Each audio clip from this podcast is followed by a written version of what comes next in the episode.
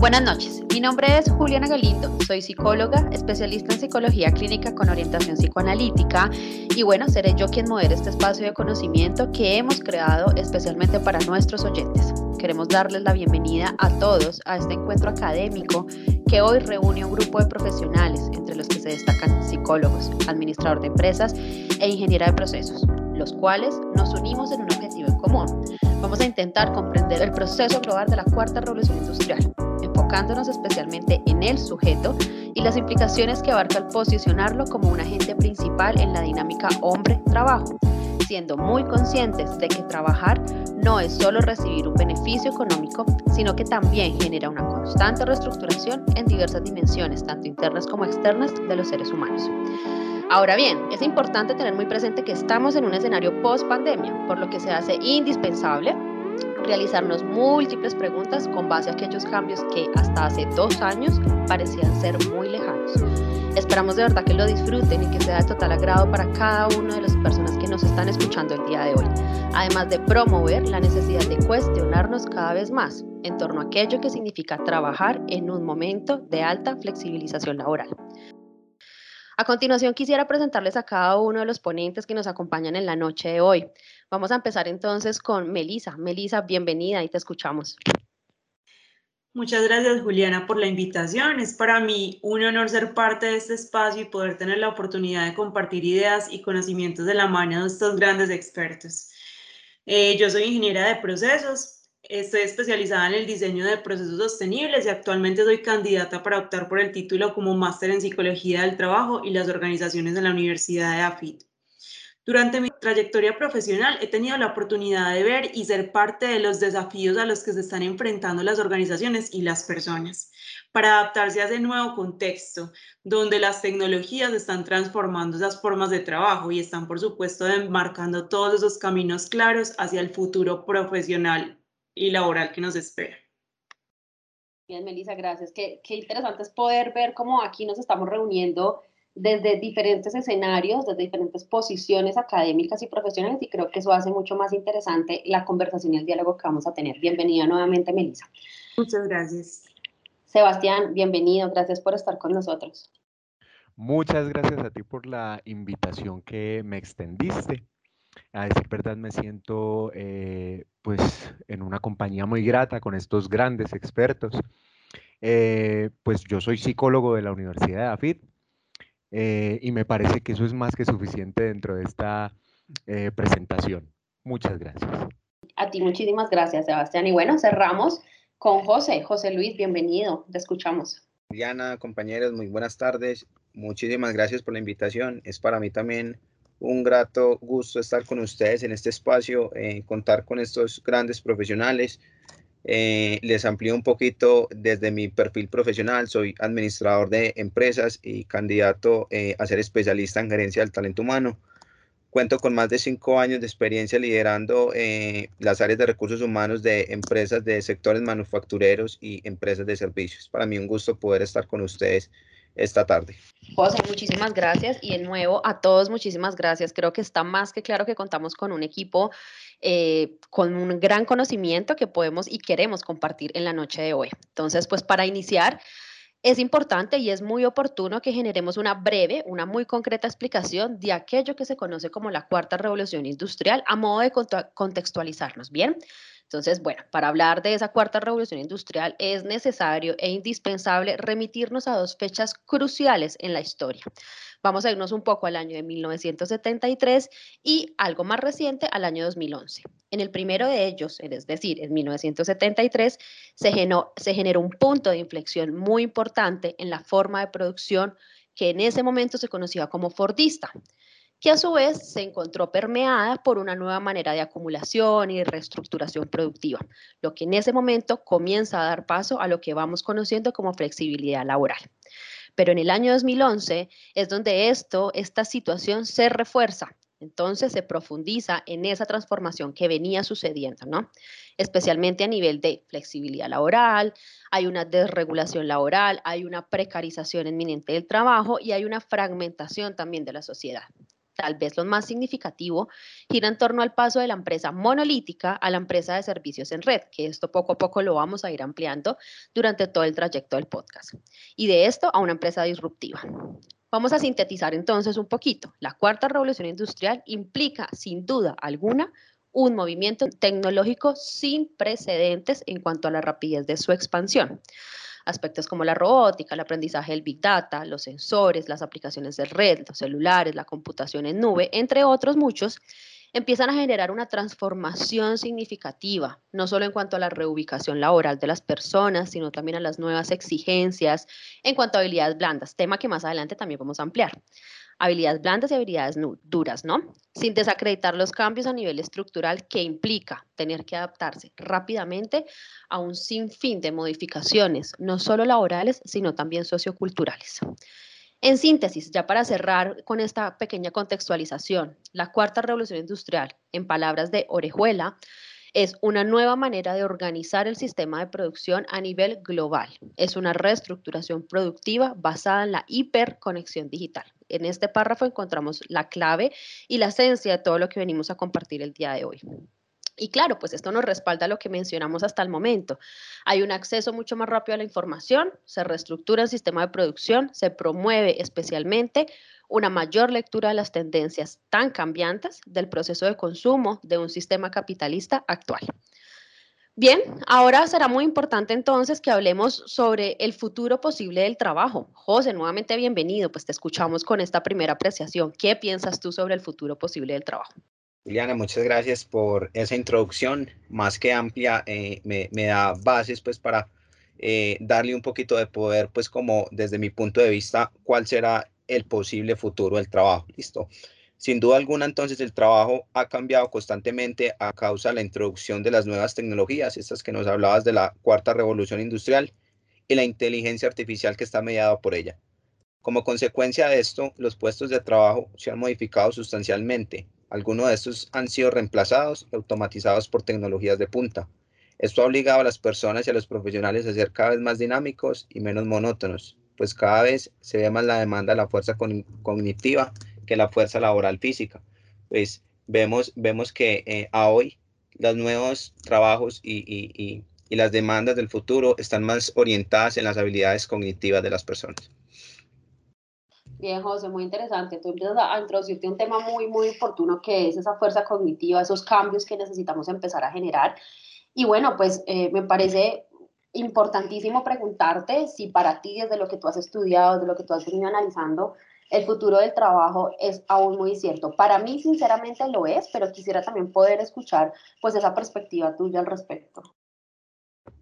Qué buena pregunta, Juliana, me, me haces y pues primero porque hay un, un tema eh, o un espacio donde hay mucha tela por cortar y, y pues primero decir que eh, pues a ciencia cierta no se puede decir de manera exacta eh, cuál será el futuro de las organizaciones, pues sería un poco aprovechado de decir cómo va a ser el trabajo dentro de 15 o 20 años. Lo que sí podemos decir claramente y sin duda alguna y sin temor a, equivocarnos es que los cambios que vendrán relacionados con, con, el trabajo y que introducen las nuevas tecnologías, los trabajos del futuro estarán mediados y serán y serán mediados por medio de la inteligencia eh, artificial, ¿cierto? Es un punto clave de que los trabajos del futuro en su gran mayoría serán automatizados y las tareas rutinarias, las tareas monótonas irán cambiando. Esto también hará que las personas tengan que reinventar cada vez más su oficio o su ocupación.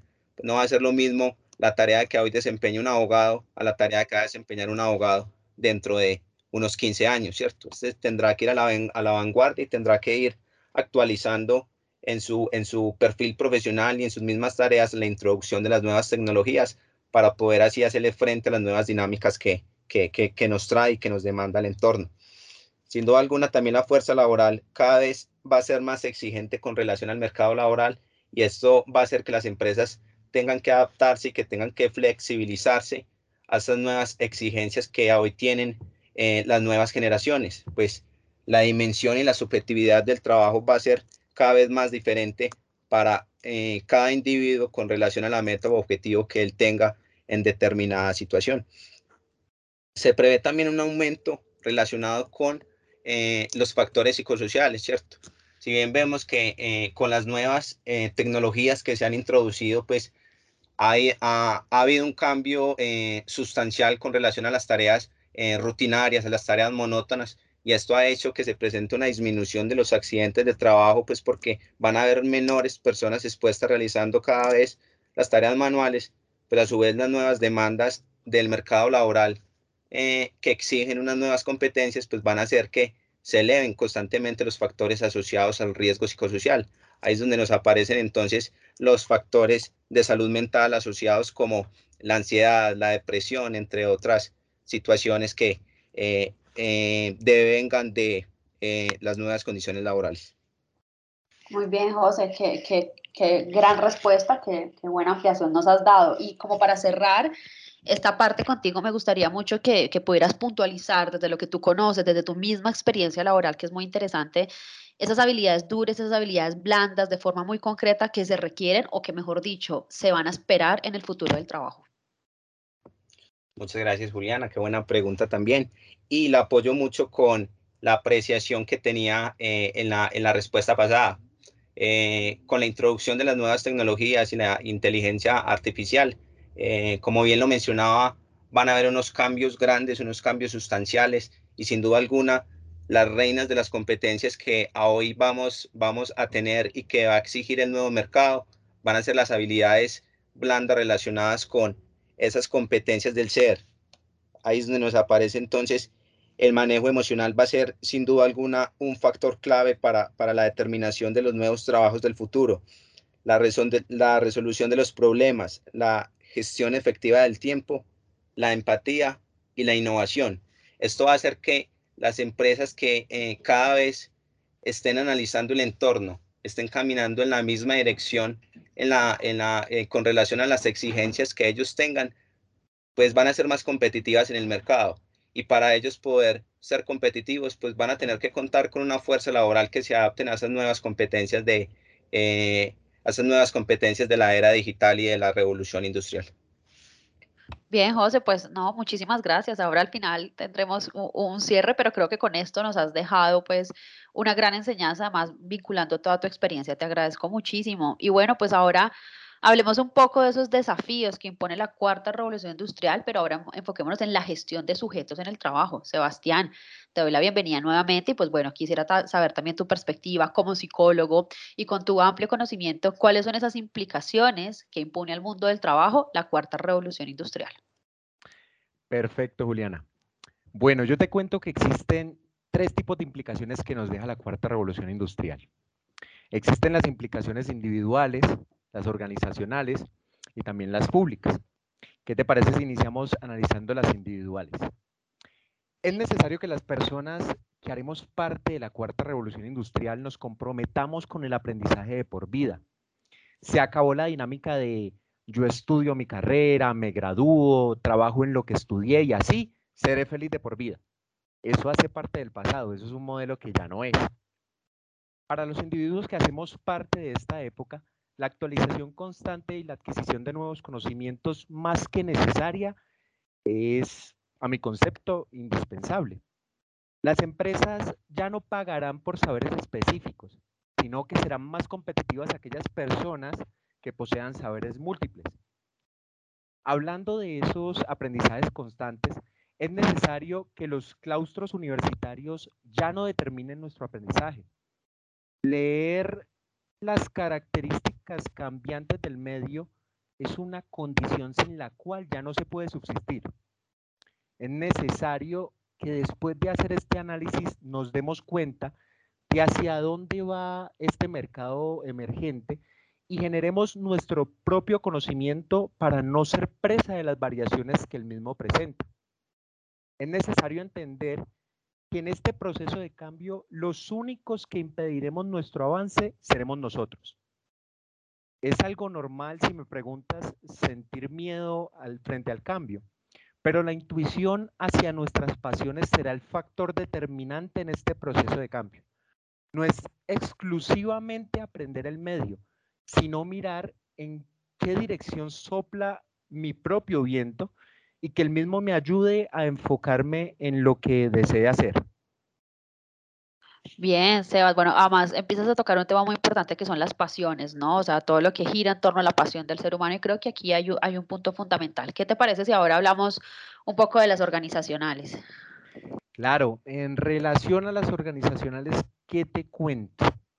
Les tocará rediseñar el trabajo para las nuevas tecnologías. Para no perjudicar de manera hostil a los trabajadores, las empresas deben comenzar a preguntarse cómo las tecnologías pueden desarrollarse de la mano con los trabajadores. Y para esto es necesaria la capacitación constante del personal. No es solo traer una máquina y despedir trabajadores, sino más bien entrenar al personal para que el mismo genere una gobernanza sobre la máquina y no al contrario. Darles la oportunidad a las personas de generar valor desde un punto y aplicación distinta dentro de la organización es la manera de no transformar en algo traumático el cambio a la era de las máquinas. Es un reto repensar los entornos, dado que con la evolución de las nuevas tecnologías, los lugares de trabajo cambiarán drásticamente, siendo innecesarios los planteles físicos. Y si los hay, los mismos en su entorno deben ser espacios que evoquen ingenio y productividad. También es necesaria la búsqueda constante de nuevo capital humano. ¿Y sabes qué? Las redes sociales jugarán un papel vital en este proceso. La adquisición de perfiles profesionales por medio de redes especializadas en perfiles profesionales, y valga esa redundancia, terminarán con la búsqueda de los mismos en bases de datos tradicionales, como por ejemplo CompuTrabajo, dándole vitalidad a la red como medio principal para la obtención de empleo. Qué, interesante. Además, eh, pues mira, pensarnos además toda esta gestión de red es algo que creo yo que ya estamos viviendo en este momento, ¿no? O sea, todos los canales que cada vez emergen más para conectar, para buscar nuevos perfiles. Bueno, muy interesante, Sebas. Dentro de las implicaciones públicas, pues ya para terminar, cuéntanos qué, qué debemos tener en cuenta. Tenemos que imaginar la posibilidad de programas de financiación, los cuales permitan a los nuevos trabajadores formarse de manera continua y constante. Los programas tradicionales deben reformularse, terminando con los tiempos prolongados de formación. Un ejemplo de esto son las universidades de cinco años. Esos programas ya no sirven. Los programas tradicionales podrían actualizar su pensamiento con clases de actualidad, sin importar el programa de formación, un ejemplo de esto podrían ser en, los programas de psicología, eh, con clases de manejo de redes o de posicionamiento de marca personal. Lo más importante a considerar dentro de las implicaciones públicas son las normas. Las mismas deben ir en pro de la generación de nuevas y legales alternativas de trabajo, las cuales eh, sean, por decirlo así, potenciadas por medio de las nuevas tecnologías. Incentivar a los nuevos emprendedores por medio de la ascensión de impuestos a la generación de nuevos puestos de trabajo digital, a mi concepto, podría ser un nuevo alimento para este mercado en ascenso. Bien, Sebas, muchas gracias. Creo que nos dejas además muchas ganas de pensarnos nuevas opciones públicas, organizacionales, a nivel personal. Y bueno, esa es la idea y esa es la esencia también de este podcast, generar mayor conciencia y preguntarnos, bueno, ¿a dónde vamos? ¿Qué queremos lograr y qué tenemos que hacer para lograr esto?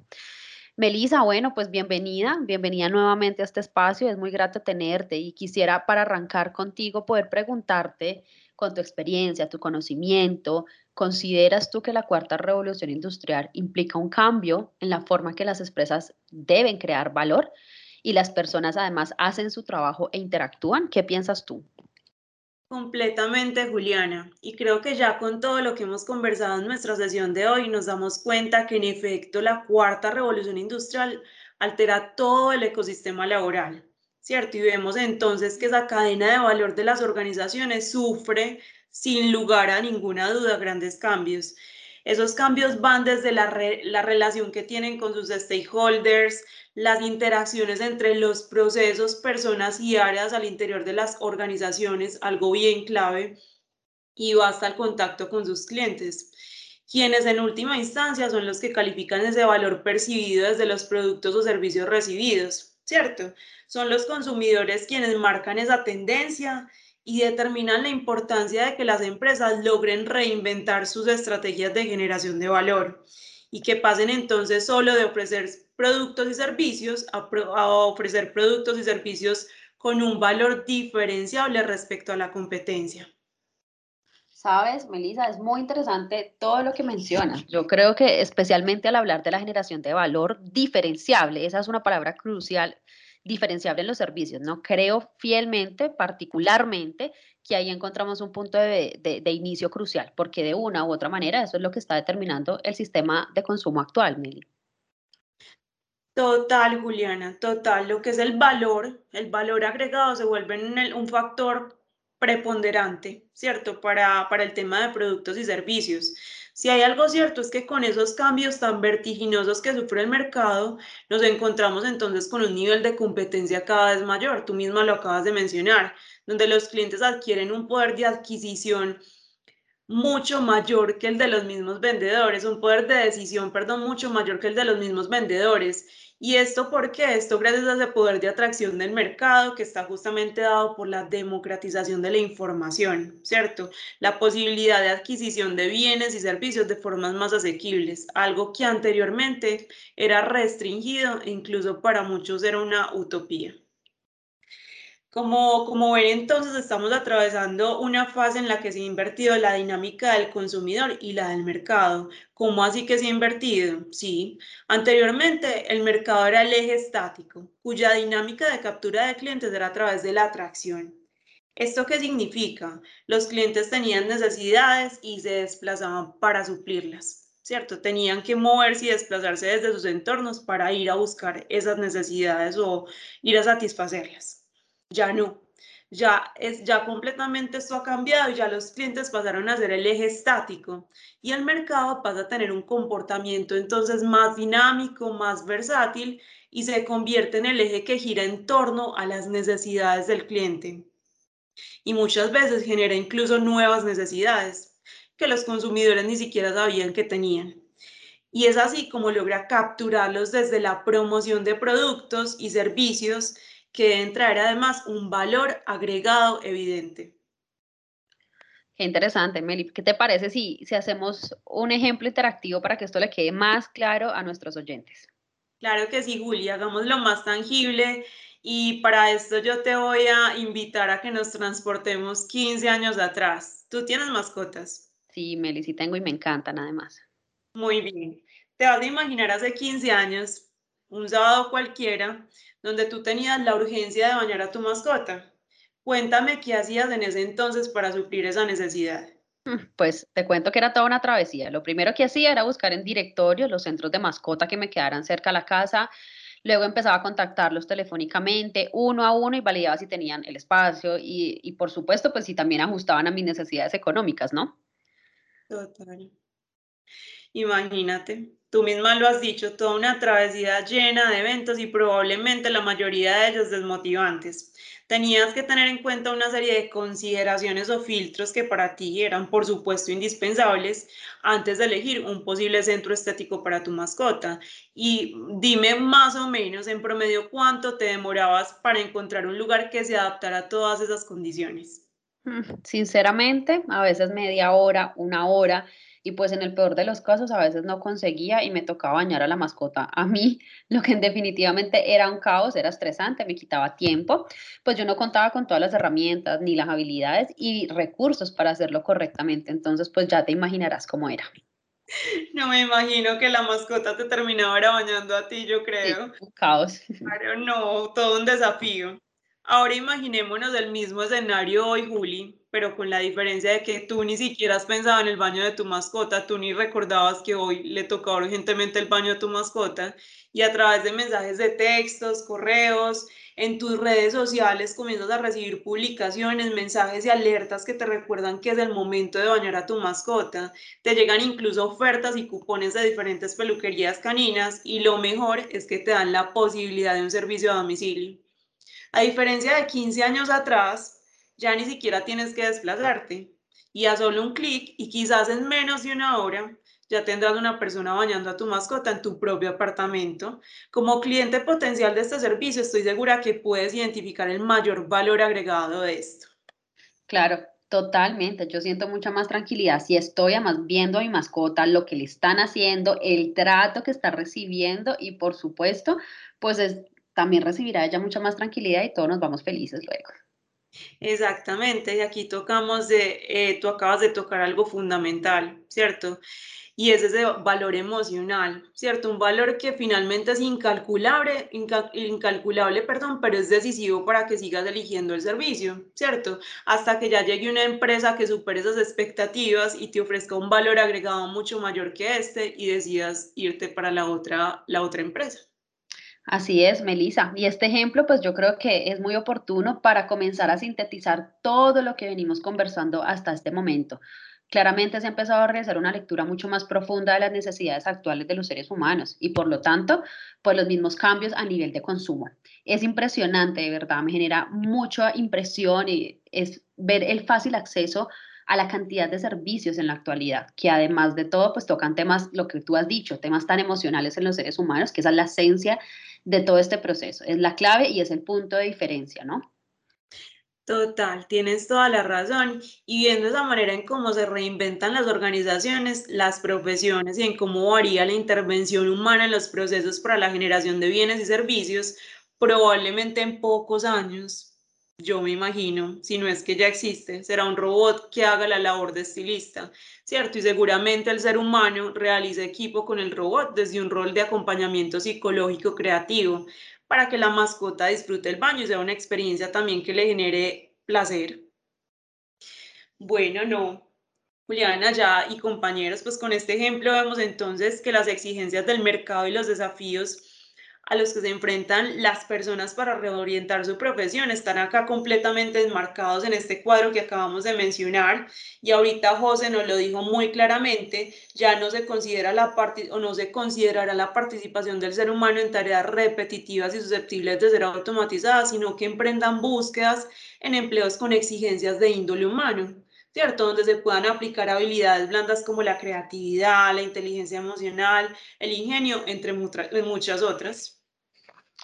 Bueno, sabes, Meli, ¿qué me queda a mí de esto que tú acabas de decir? Que las personas y de todo lo que hemos dicho a lo largo de, este encuentro, y es que, pues claramente las personas, los seres humanos, me incluyo y creo que todos nos podemos incluir de una u otra manera, tenemos temor a los cambios laborales que se están vivenciando desde ya, que además la pandemia nos los aceleró, como les dije en un principio, pero definitivamente hacerle resistencia a esto, pues es imposible. Lo que sí podemos hacer es trabajar en equipo desde diferentes enfoques, como lo hemos hecho en esta noche, y promover un adecuado trabajo interdisciplinar. Esta es la clave, para que las habilidades que tú y todos los demás ya han mencionado entren a jugar un papel muy importante y cada vez más importante. Pues bueno, creo yo que hemos llegado al final de nuestro encuentro. Eh, quiero y queremos entonces despedirnos de todos nuestros oyentes, agradecerles nuevamente. Eh, nos queda solo agradecer por este espacio, de verdad, a cada uno de los panelistas, los que estuvieron aquí conmigo esta noche, a quienes nos están escuchando. Y bueno, la invitación final es a que todos y cada uno de ustedes se permita continuar generándose cuestionamientos en torno a las nuevas formas de trabajo, teniendo siempre muy en cuenta que esta cuarta revolución de la que les hablamos la noche de hoy es una realidad y que por lo tanto debemos promover en equipo un pensamiento analítico, siempre centrado en el sujeto, en sus necesidades y en cada una de sus realidades laborales. Bueno, pues les agradezco y me despido de todos ustedes, Melissa, José, Sebastián, gracias por estar esta noche todos juntos conversando sobre un tema tan importante. Muchas gracias. Muchas gracias a todos. Muchas gracias. Estén muy bien. Gracias, chao, hasta luego.